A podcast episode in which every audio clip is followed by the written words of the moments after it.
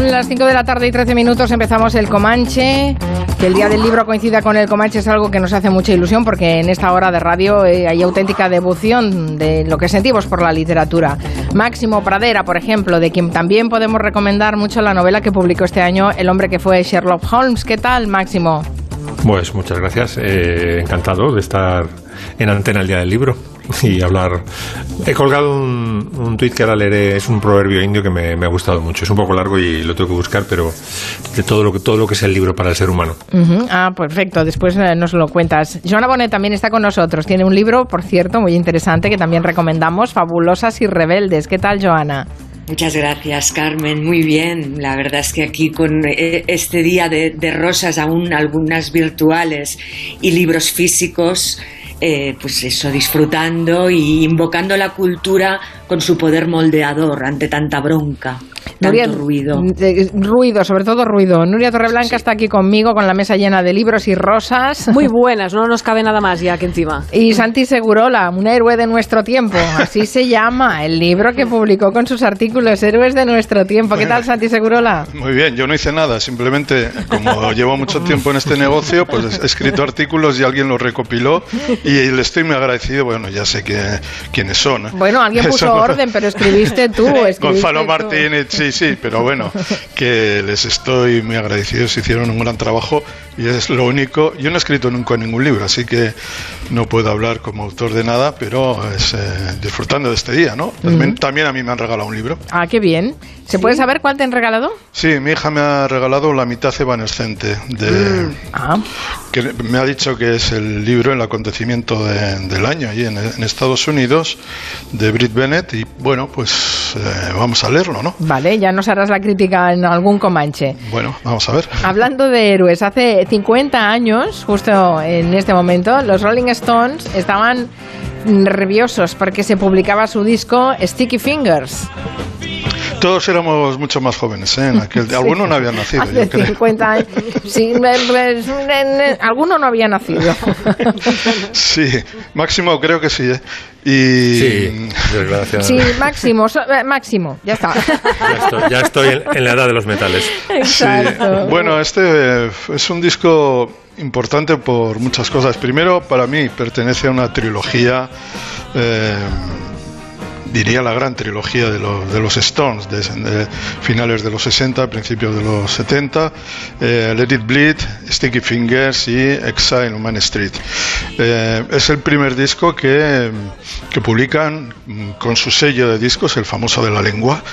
Eh, y es un disco también el primero que publican después de la muerte de Brian Jones y el ingreso de un gran guitarrista que no duró mucho tiempo, pero que eh, tuvo un impacto muy grande en los Rolling Stones, era Mick Taylor, como tantos otros, procedente del grupo de John Mayall, de John Mayall y los Blues Breakers. Y eh, el disco es muy de los Rolling Stones, mm, de lo que son en realidad los Rolling Stones, que es una mezcla de todo, son los, mejores vampiros de la música. Tienen un poco, si quieres rock, eh, perfecto, si quieres blues, eh, perfecto, si quieres rhythm and blues también, si quieres country, también. Y en este disco incluso, si quieres un poco sordidez, eh, tipo Velvet Underground en Sister Morphine. El problema es que aquí no escuchamos Sister Morphine en su tiempo porque la censura lo tenía prohibido. No quería que esta canción, que en realidad eh, se la atribuye Marianne Faithfull a ella, y como hablo de vampiros, con Rolling Stone siempre pasa esto, en, las que, los eh, títulos originales figuran como siempre Mick Jagger y Keith Richards, pero eh, Marianne Faithfull reivindica su, su autoría o parte de su autoría. Bien, este es un disco tremendo, un disco que le debe mucho a mucha gente en la parte country a, a Grant Parson y a Ray Cooder, vuelvo a decir, a, un poco también a Velvet Underground, un poco a las viejas leyendas de y también un poco a lo que ha sido eh, los Rolling Stones históricamente. En España tuvo una peculiaridad, como todos sabéis, y es que no apareció la portada original. ¿Cuál era la portada original? La portada original era unos pantalones tejanos muy ceñidos marcando un, marcando un paquetón de primera. O sea, una cosa tremenda con cremallera que se subía y detrás de la cremallera venía el disco que estaba eh, y eran unos calzoncillos que blancos unos slips que marcaban todavía esa prominencia, no sé, absolutamente brutal. No lo vimos, o sea, no lo vimos. De hecho, el disco tardó tres meses en publicarse en España y eh, lo que ocurrió fue que claro, España eh, podía tener censura, podía tener a, unos, a unos cutres al frente de, de, todo esto, pero tenía un mercado. Había 40 millones de habitantes y había eh, pickups y tiendas de disco. Y lo que publicaron fue una portada que a mí me parece todavía más... Horrible. No sé, más, más horrible, más inquietante. Y era, eh, como el disco se titula Sticky Fingers, dedos pringosos, pues eh, lo que ellos publicaron fueron un bote de melaza, unos dedos terriblemente inquietantes, perturbadores, que salían de la melaza que estaba abierta, la tapa de encima, que se podían cortar, y, daba, daba una sensación de que, bueno, ¿esto qué es? O sea, un, tejano marcando, pues, eh, pues el ruiseñor ¿qué quieres que te diga? Pues probablemente, eh, no sé, generaría algún tipo de, hombre, yo voto de conflicto moral, pero lo otro... No, no, voto por el tejano con el paquete, hombre, siempre, por siempre. supuesto. no, no, pero saliendo del pote de melaza. Sí, sí, pero no, pero cuando, si veis la, porta, la portada la habréis visto, porque claro, es la que se publicó en España, luego en España ya se ha publicado la original de Andy Warhol, pero esa portada, yo siempre me pregunté, ¿cómo, qué, portada más, qué, qué, pocas ganas dan de comprar este disco? Es gore, es gore. Es gore total. Y, y, claro, nosotros, yo, yo era joven, ¿eh? entonces era muy joven, y me preguntaba, ¿pero cómo han permitido esto? Luego me enteré que había una portada hecha y derecha con todas las de la ley, con todos sus trucos y con todo su calzoncillo. Mm. Pero claro. Sobre todo todo eh, derecha, sí. Exactamente. bueno, el disco es el disco es magnífico.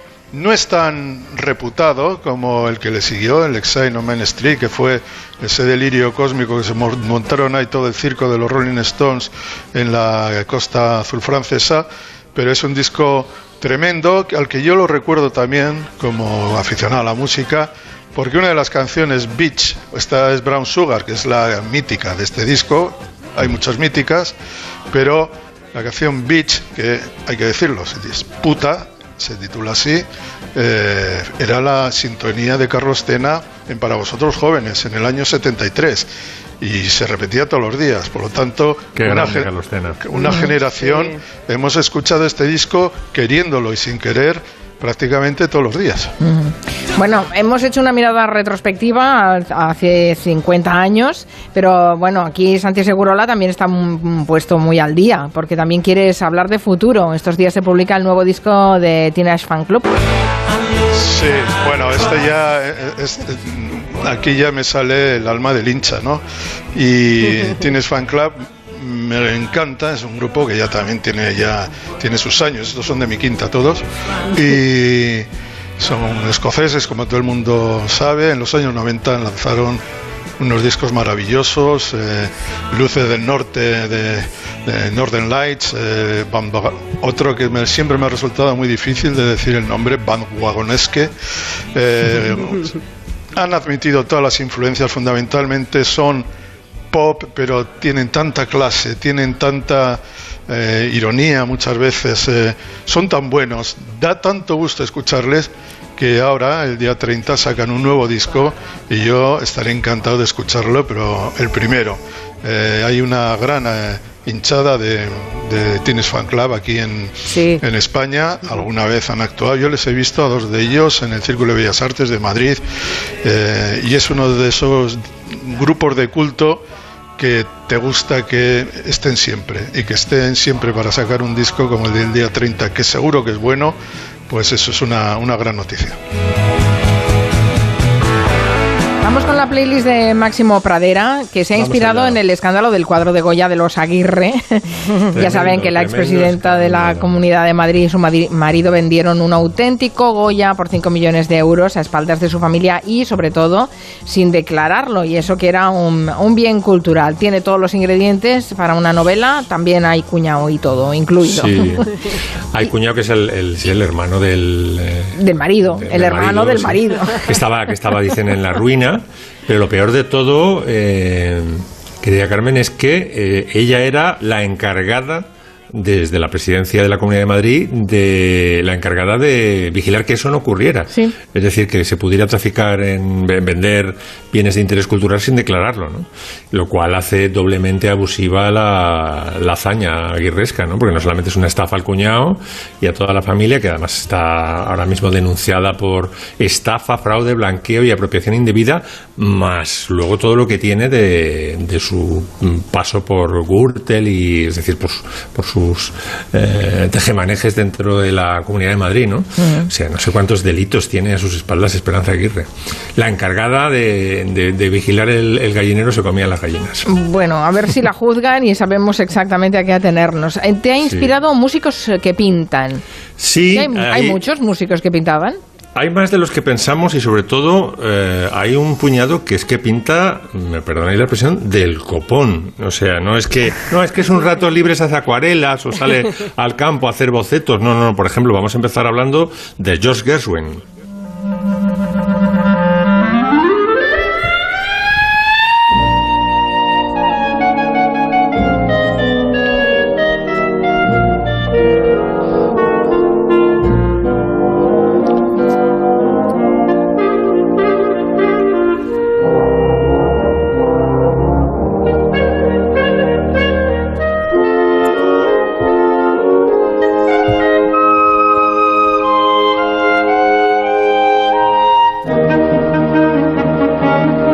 Veo que nos cuelgas un cuadro Sí. de Gershwin en Twitter, lo he Sí, retuiteado pa- desde la cuenta de Julián La Onda para que lo vieran también. Para que veáis la, la Esto lo calidad ha que pintado tenía. George Gershwin. Sí, sí, era un pintor magnífico. Fíjate, murió con 38 años y nadie sabe a lo que hubiera llegado dentro de la pintura eh, si Dios nuestro Señor le hubiera concedido más años de vida, ¿no? Parece que murió de un edema cerebral, de un, un ictus cerebral.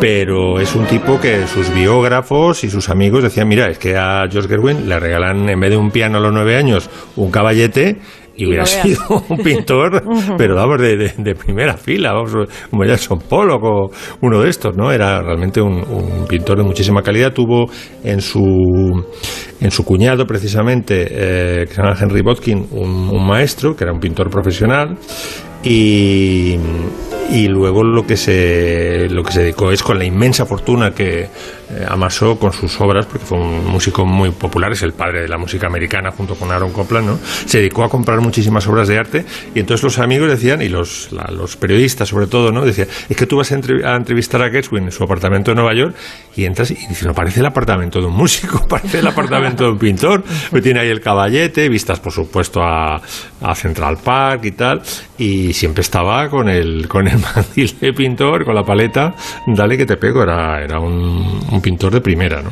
admiraba mucho a un francés que se llama Georges Rouault escrito Rouault que era un pintor era, era su dios ¿vale? era, Georges Rouault era para él lo más era fobista y, y expresionista y ahora subiré también algún, algún cuadro de, del pintor al que más admiraba George Gershwin qui dove il mare luccica e tira forte il vento su una vecchia terrazza davanti al golfo di Sorrento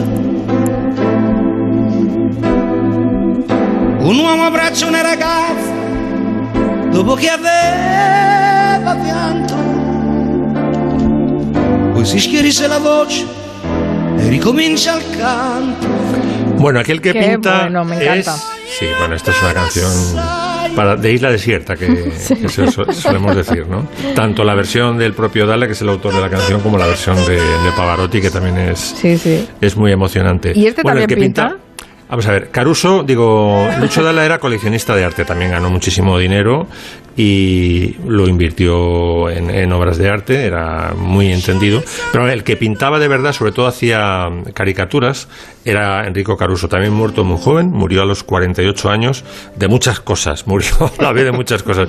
Murió, era un fumador empedernido, fumaba unos cigarrillos egipcios asquerosos, eh, no hacía ejercicio, mm, luego el estrés al que se sometía, porque cantaba, vamos, le daban un, un- una feria de pueblo para cantar y dice, sí, sí, me apunto. O sea, estaba todo el día cantando en el Metropolitan, pero cualquier eh, invitación para cantar que le formulasen, el tío aceptaba porque le encantaba estar en el escenario y, le encantaba el aplauso, ¿no?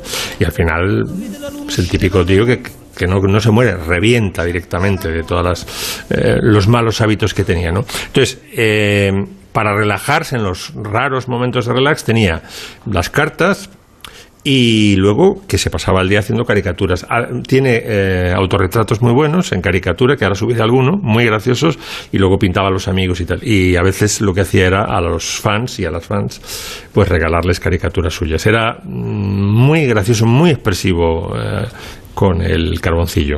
Ahora subiré algunos, algunos retratos y os van a hacer reír. Bueno, y generoso. Caramba, si va regalando esos dibujos, seguro que alguien tiene un capitalito.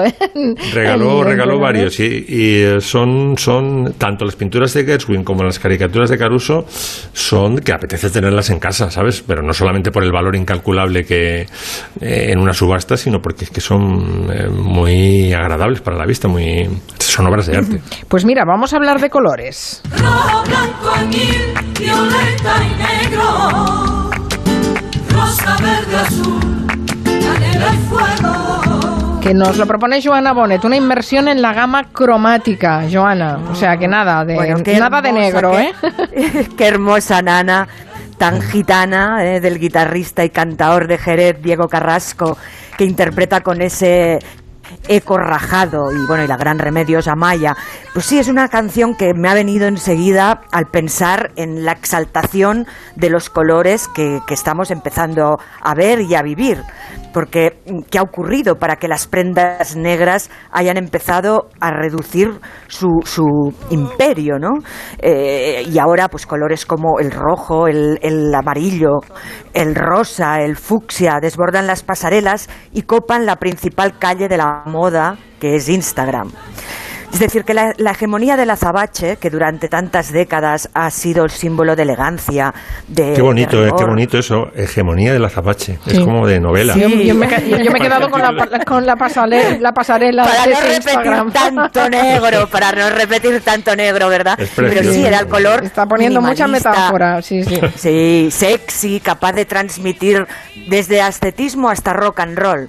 Eh, incluso ahora se desvanece como color protesta, porque aparecen los mensajes, las sudaderas con, con, lo, con eslogans, etcétera. Sí, tras la pandemia el negro ha sido expulsado.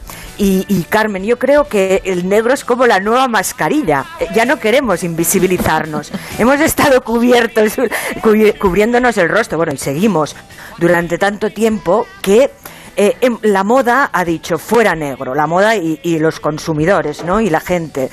Mm, yo no sé si os acordáis de, aquel, de aquel Black is Black de, de los Ese que está sonando, sí. Black is Black, hombre. Oh. Temazo, tía, temazo. ocupó el número uno en las listas de Canadá. Fue el primer tema español que consiguió pasar la frontera.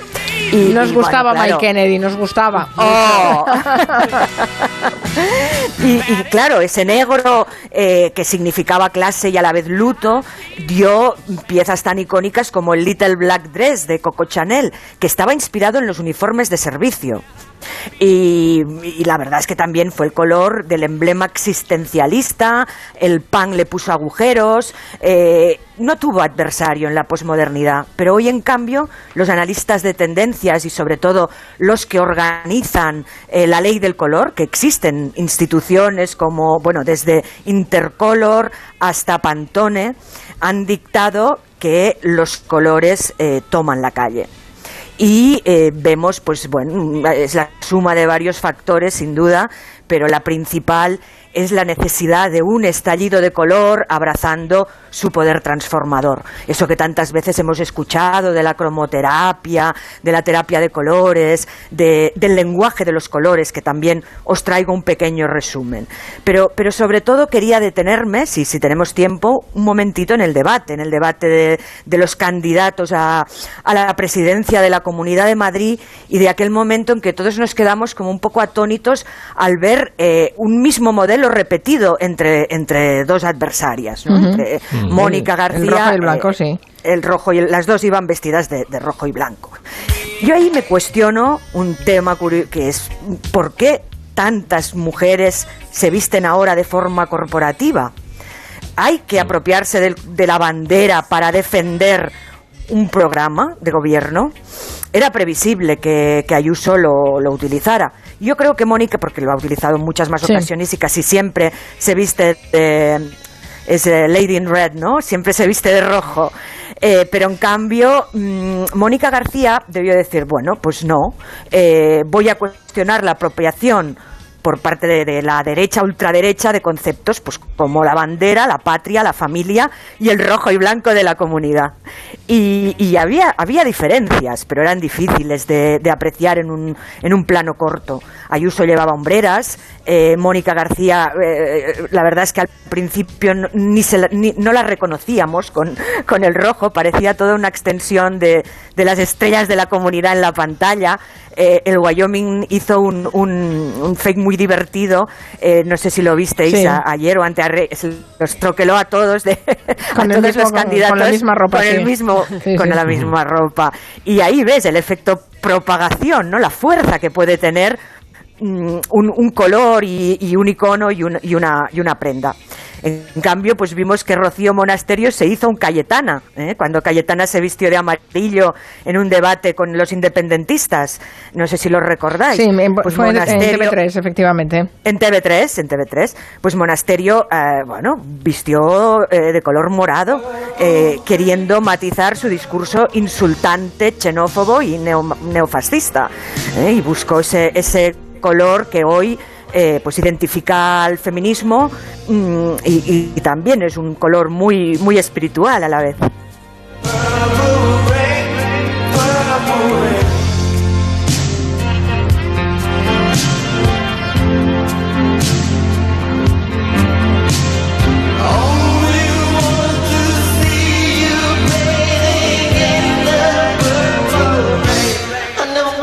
Y los hombres todos de azul, ¿eh? Por Oh. cierto.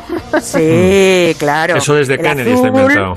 Sí, el color de la confianza, ¿eh? el color que, que se funde con el paisaje, que funciona en todas sus eh, versiones. Mm, y bueno, es una, sens- una sensación de, del, co- del color de la comunicación también, el color que comunica más.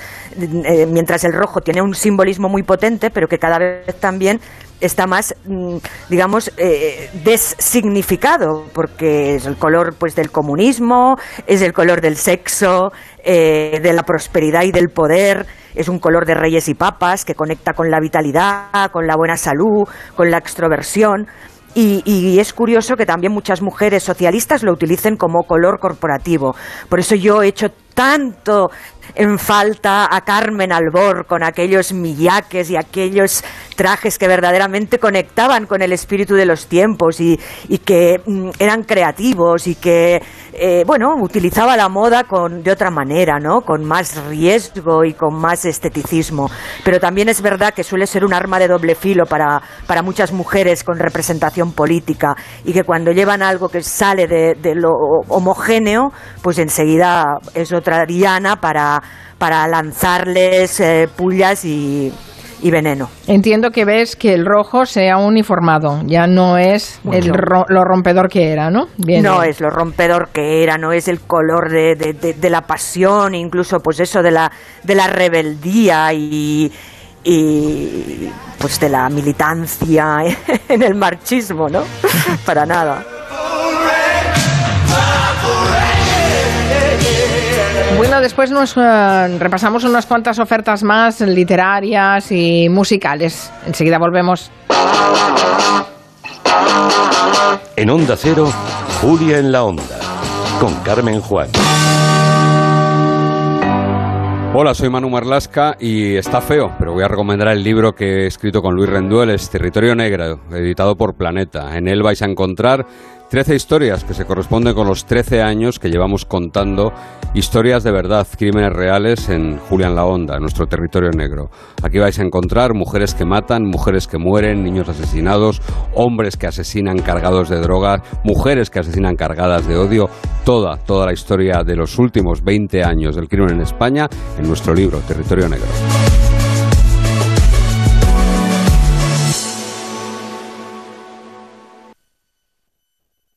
La mano que tiene Luisa con el cocido no es ni normal. Y todos lo saben.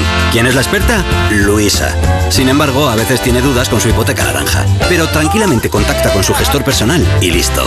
Él le ayuda con su hipoteca naranja y ella le ayuda con la receta del cocido. Eso sí que es un win-win. ing.es. Do your thing. Anda, no sabía que la alarma de Securitas Direct se puede activar también cuando estás dentro de casa y por la noche. Pues ahora que pasamos más tiempo aquí, es buena idea instalarla para que nos proteja cuando estamos dentro. Confía en Securitas Direct. Ante un intento de robo o de ocupación, podemos verificar la intrusión y avisar a la policía en segundos. Securitas Direct, expertos en seguridad. Llámanos al 945 45 45 o calcula online en securitasdirect.es. Cancela tus planes. He conseguido entradas para el concierto del siglo. Increíble, llevaban agotadas desde hace meses y por fin son nuestras. No podemos ser más afortunadas. ¡Claro que sí! Aún puedes ser más afortunada con el nuevo Rasca Gran Rueda de la Fortuna de la 11, con el que puedes ganar hasta 500.000 euros al instante. Nuevo Rasca Gran Rueda de la Fortuna de la 11. Rasca y encuentra tu gran fortuna. Juega responsablemente y solo si eres mayor de edad. Doble ahorro en Hipercor y en el supermercado El Corte Inglés. Precios increíbles y además te llevas el 50% de regalo en cientos de productos como este. Filetes primera A de añojo 12,90 euros el kilo. Y de regalo te llevas 6,45 para una próxima compra. En el doble ahorro de Hipercor y el supermercado El Corte Inglés.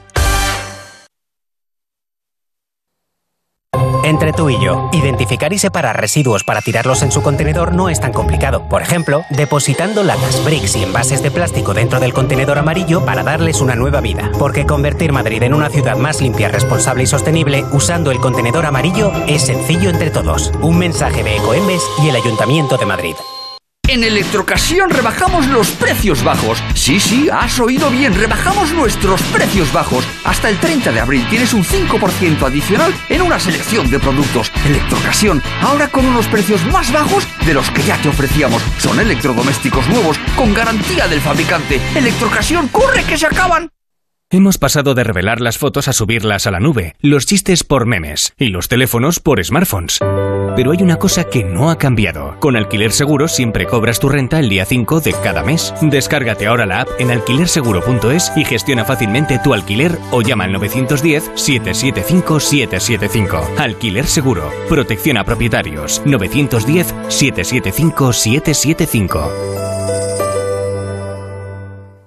La seguridad de tu vivienda comienza en las zonas comunes de tu comunidad. No dejes que tu casa forme parte de las estadísticas de robos. Grupo Emopa instala cámaras de videovigilancia en las zonas comunes y sistemas de alarma en viviendas y garantizamos su funcionamiento con nuestro mantenimiento remoto. Infórmate en emopa.com.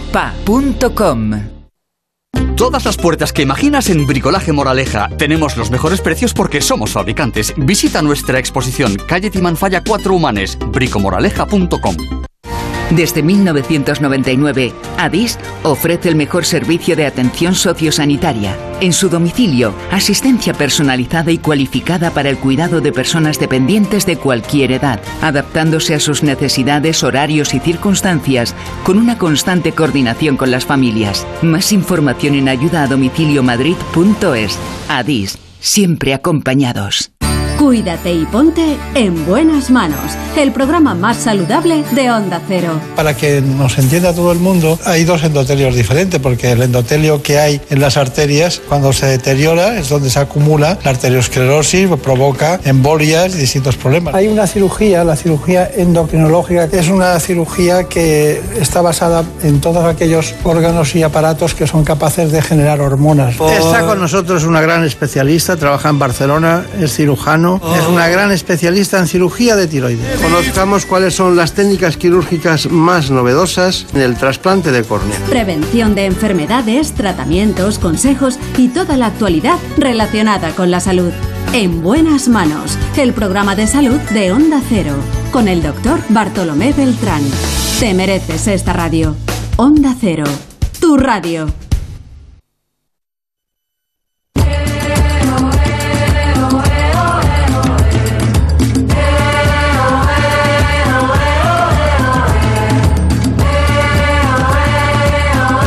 Preguntamos en el Comanche qué sería de un día del libro sin unas recomendaciones. Pues además de los libros publicados por todos nuestros colaboradores que ya nos han llenado el tenderete, Nuria nos trae unos cuantos más. Sí, y todas las canciones que vamos a ir escuchando de fondo tienen una explicación. De momento vamos a empezar comentando una novela negra que os quiero recomendar. Se llama El oscuro adiós de Teresa Lanza, que ha escrito Tony Hill, que la ha publicado Grijalbo, que es una novela negra pero también un thriller psicológico y es una historia que os va a gustar mucho. Es el parte del suicidio de una joven inmigrante hondureña y que ese suicidio altera la vida de cinco mujeres y sus familias en un acomodado barrio residencial idílico muy cerca de Barcelona. Partimos de la base de que son barrios acomodados y la clase alta siempre oculta cosas, igual que todas las clases, pero en este, en este caso pues son cosas más inquietantes, ¿no?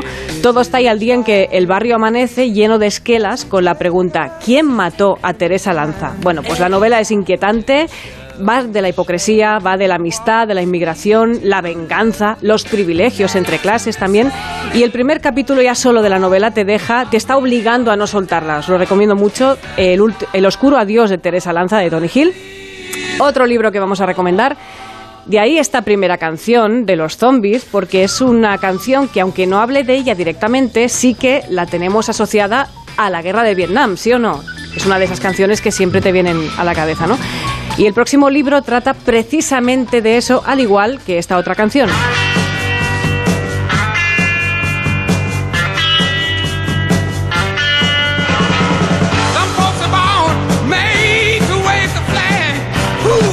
Estáis escuchando helicópteros, ¿no? Cuando escucháis a la Creedence yo estoy, yo estoy, viendo a hijos de senadores con una, que nacen con una cuchara de plata en la, en la, boca y que no van a la guerra del Vietnam. Exacto, exacto. Bueno, pues vamos a hablar de un libro que os recomiendo, pero con todas mis ganas. Se llama Nam, la guerra de Vietnam, en palabras de los hombres y mujeres que lucharon por ella. Es un libro de Mark Baker, editado por Contra Editorial este libro se publicó en Estados Unidos en 1981. Mark Baker entonces era un joven que no fue a la guerra de Vietnam, porque aquello ya le pilló en la universidad, pero que en 1972 empezó a entrevistar a excombatientes que eran testimonios de esa guerra. El resultado de todo aquello fue una crónica oral de lo que significa vivir una guerra, qué se siente cuando solo lo que te rodea es la muerte, cómo huele el aire, cómo te transforma esa experiencia. Es un libro durísimo. Es extraordinariamente duro, muy terrible, pero tiene un gran valor porque vale la pena hacer ese esfuerzo de leerlo y de verdad entender lo que significa una guerra, ¿no? La editorial Contra la publicó aquí hace unos meses en castellano y os lo recomiendo mucho, Nam, La guerra de Vietnam, en palabras de los hombres y mujeres que lucharon por ella, de Mark Baker. Sí, ese yo creo que va a caer este fin de... Este, sí, sí, sí, de verdad que es fantástico. y vamos con una última canción de Vietnam.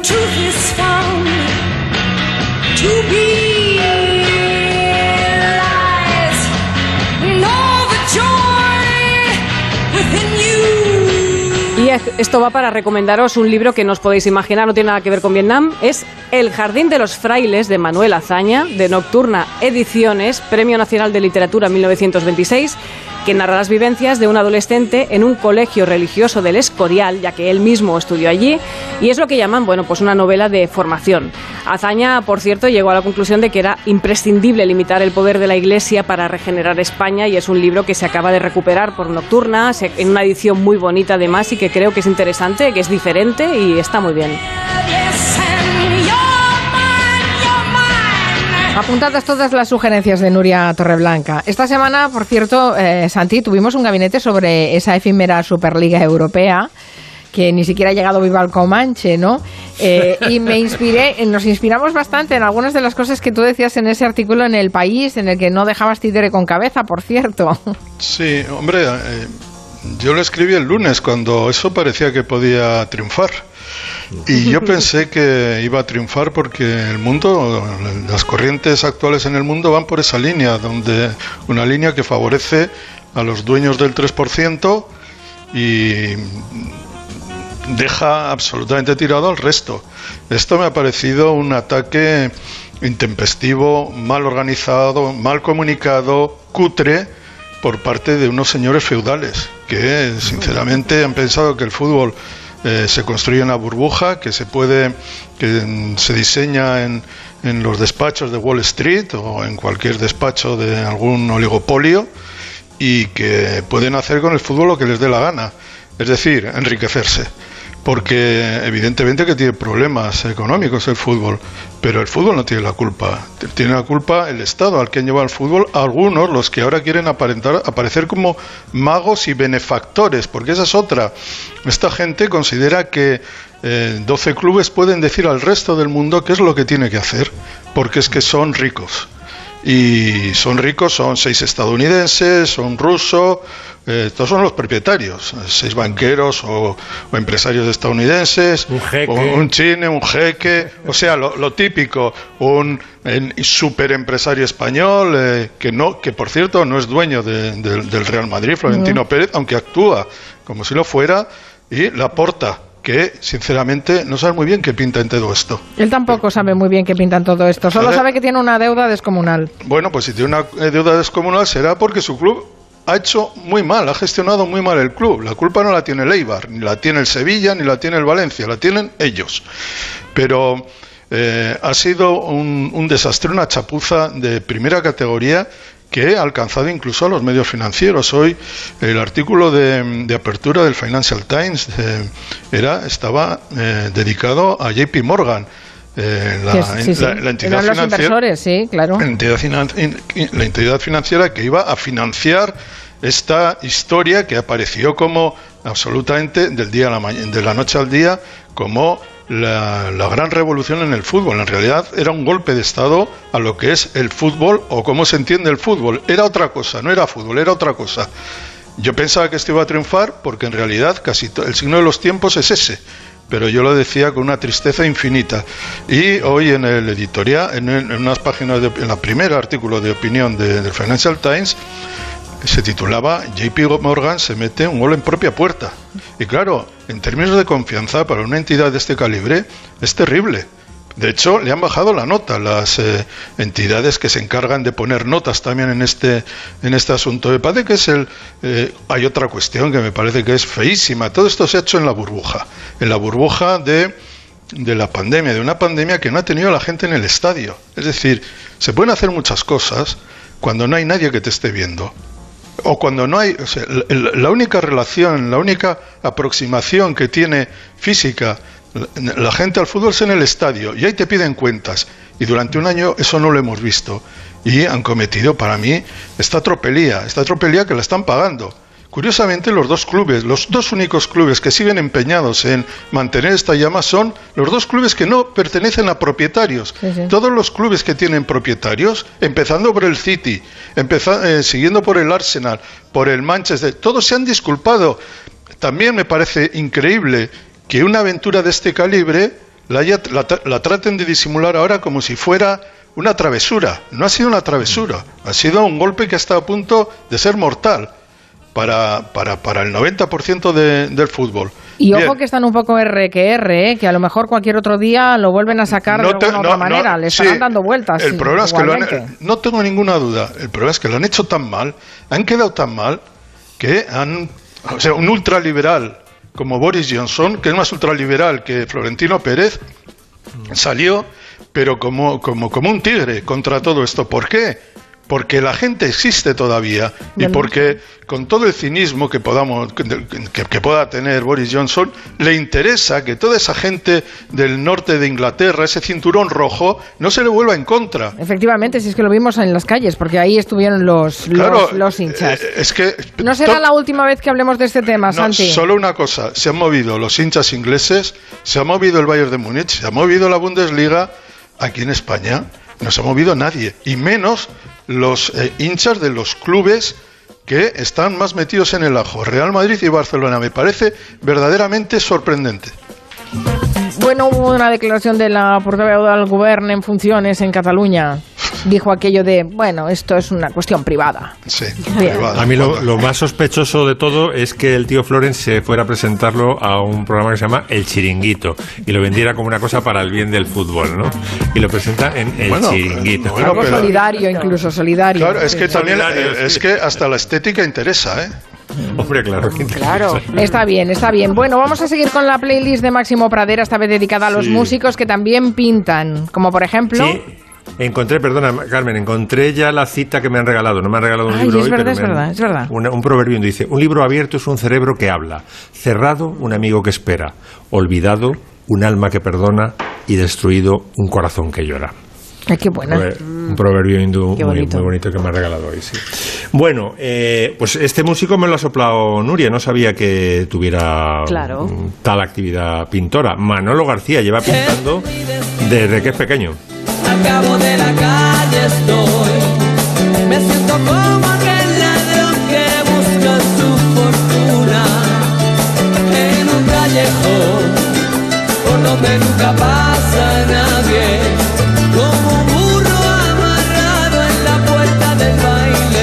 habías juntado en un libro, en un disco suyo cari- eh, dibujos, caricaturas? Sí, sí, sí, sí, sí, ilustró el sí, solo lo ilustró, sí, entero sí. su disco, sí, sí. Ha publicado dos libros con su obra pictórica, luego ha utilizado cuadros suyos para, para discos, para portadas de discos, igual Sí. que lo ha hecho Johnny Mitchell, de la que vamos a hablar ahora. Pero es un tipo que, vamos, si se le llegan a poner las cosas un poco más cuesta arriba, que le costó un huevo triunfar a Manolo García, Mm. quebró hasta la casa de discos donde sacaba la, la casa Belter, quebró por la época en que él intentaba, él y Kimi Intentaban Pero no por su culpa, ¿eh? No, no, no, no. que Belter ya tenía problemas antes. sí, sí. ya tenía problemas, pero que digo que, que le costó muchísimo. sí, ¿no? Digo que llega a, tardar, llega a tardar un poco más, igual acaba eh, ganándose la vida solamente con la pintura, ¿no? El tipo. Máximo.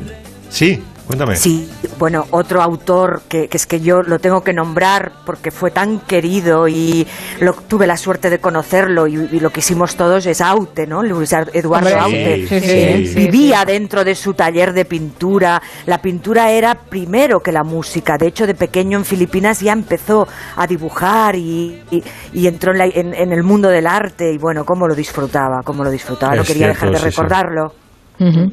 Sí, sí, sí. Pues eh, además muy Gran dibujante, es, un es trazo un cantante brutal. Es un cantante que emociona tanto como puede emocionar Manolo García, que a mí es uno de los cantantes españoles que más me, me fascinan. Mm. Y el tipo, eh, durante una época de adolescente, eh, dibujaba carátulas de cassettes piratas y dibujó unas 500 para no sé qué empresa. Bueno, no la vamos a citar ahora porque evidentemente la actividad... Pues sería, sería, sería bueno verlas. ¿no? Sí, No, una, sí, una sí. exposición de... Pues igual, igual la tiene en uno de los dos libros que ha publicado sobre su, No lo sé, pintura. pero Esa- me encantaría verlas. Es un, es un pintor que eh, bueno, dibuja sobre, o sea, pinta óleo sobre tabla, sobre lienzo, también hace carboncillo, tiene dibujos muy interesantes y es muy ecléctico, es decir, mezcla Manolo García, puede ser desde Dalí hasta el Jardín de las Delicias. A mí hay una serie que utiliza demasiado el verde, que es un color que no me gusta mucho en pintura, que me, echa un poco para atrás, pero luego tiene cuadros y dibujos muy interesantes y luego también tiene, tiene una página, o sea, si tú pones Manolo García pintura, entras directamente a su obra pictórica, que es para él un absoluto relax, es decir, él no comercia con su arte, lo hace para relajarse. Sabéis que el, el mundo, digamos, la- las presiones comerciales le, ponen un poco los nervios, entonces para evadirse un poco de, del mundanal ruido y del y de la vida dólares y del la ansia capitalista, pues se refugia en la, en la pintura, ¿no? Máximo, pero ¿por qué ese rechazo al verde? Pues no lo es lo que me ha, lo que me ha dejado preocupado.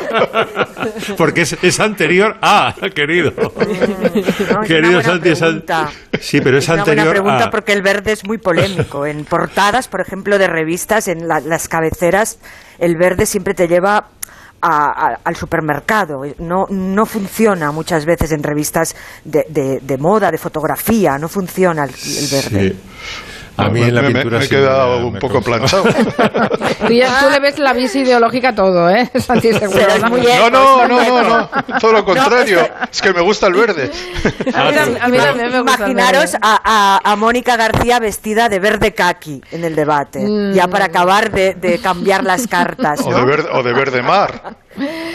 Pero- bueno, el- el- bonito. hay muchos verdes y algunos por- por también, sí. O de, A ver, pero el verde os gusta también en pintura, porque a mí me gusta, por ejemplo, en fútbol, sí, en los. la- ¿Pero qué los es el verde en pintura? Si haces un paisaje, pintas un árbol, es verde, ¿no? Hombre, No, no, no, Es- Monet, es- los hombre, haces- impresionistas pintan cuando- mucho en verde. sí. Cuando la cosa dibujada es verde, sí, pero hay muchos pintores, también Manuel García, que utilizan el verde como fondo, ¿sabes? O Ah, vale, elegir otro vale, color. vale, vale. No, no es que. pinten. Estoy, haya que pe- estoy, pintarlos. pe- estoy pensando en los equipos de fútbol que van de verde ahora mismo, haciendo un, una- El, el Betis, ¿no? El Liverpool. El, el Betis mezcla Betis. el, Betis. el Betis mezcla verde y blanco, como el Atleti mezcla rojo y blanco, el Atleti Bilbao, como los colores de esas dos eh, señoras que has nombrado al principio del, Sí, del sí, sí, programa. sí, sí. Y, y es muy de rugby también el verde, ¿no? Muy, un equipo. Sí, me gusta el no, verde. y- ya hay algunas selecciones también que, que, la- que las llevan. Irlanda, por ejemplo, es Claro, verde. bueno, es que Irlanda todo es verde, es el color corporativo. Eh, la verde Ire, ¿no? Eh, si no suena Johnny Mitchell, no sonará, ¿eh? Que no sé si veis el reloj, pero fíjate qué horas Ah, son. puede ser, sí, Pongámosla. ¿no? Aunque sea un minuto. And ice cream castles in the air and feather canyons everywhere. También pinta. Bueno, pinta, pinta maravillosamente. Acabo de subir un, eh, un cuadro, de, un autorretrato de Johnny Mitchell como si fuera Van Gogh. Eh, Ella ha utilizado muchas de sus pinturas en sus discos y es una pintora maravillosa que, igual que le pasaba a, a Manolo García, Manolo García estudió pintura antes que música, eh, estudió en una escuela profesional de, dibujo y eh, está también eh, Jo- Johnny Mitchell. Era, era canadiense, se metió en una escuela de bellas artes y explica que se fue. Dice, no, es que ahí hacían demasiado hincapié en la técnica y muy poco en la creatividad y me puse nerviosa y, bueno, como se me daba también eh, muy bien cantar y tocar la guitarra, pues tiré hacia, hacia la música. Pero si no, también es otra que, que hubiera, se hubiera Tampoco, dedicado está un, poco, un poco fastidiada está además de salud. Sí, porque tiene una ya. enfermedad, tiene una enfermedad rara de la piel, además, y bueno, aparte que es heavy smoker desde los nueve años, como sabéis. Os voy a Su tener voz- que despedir, es que nos hemos en- Sí. en- A las, enganchado. a las hablando- órdenes. Me quedo con ganas de repasar los colores pastel Joana Bonet. La próxima No, lo nos ha sacas, la, ¿vale? la, la, la Vian Rose de, Gre- de Grace Jones y Oh, el por color de favor, lo guárdatelo, finísimo, guárdatelo. el que color. De eso hablaremos el- un próximo Comanche. Gracias, Santi Segurola, también un beso fuerte. Gracias a ti. Máximo. Pradera, Nuria Torreblanca. Venga, adiós, adiós a todos. Adiós, adiós. Leave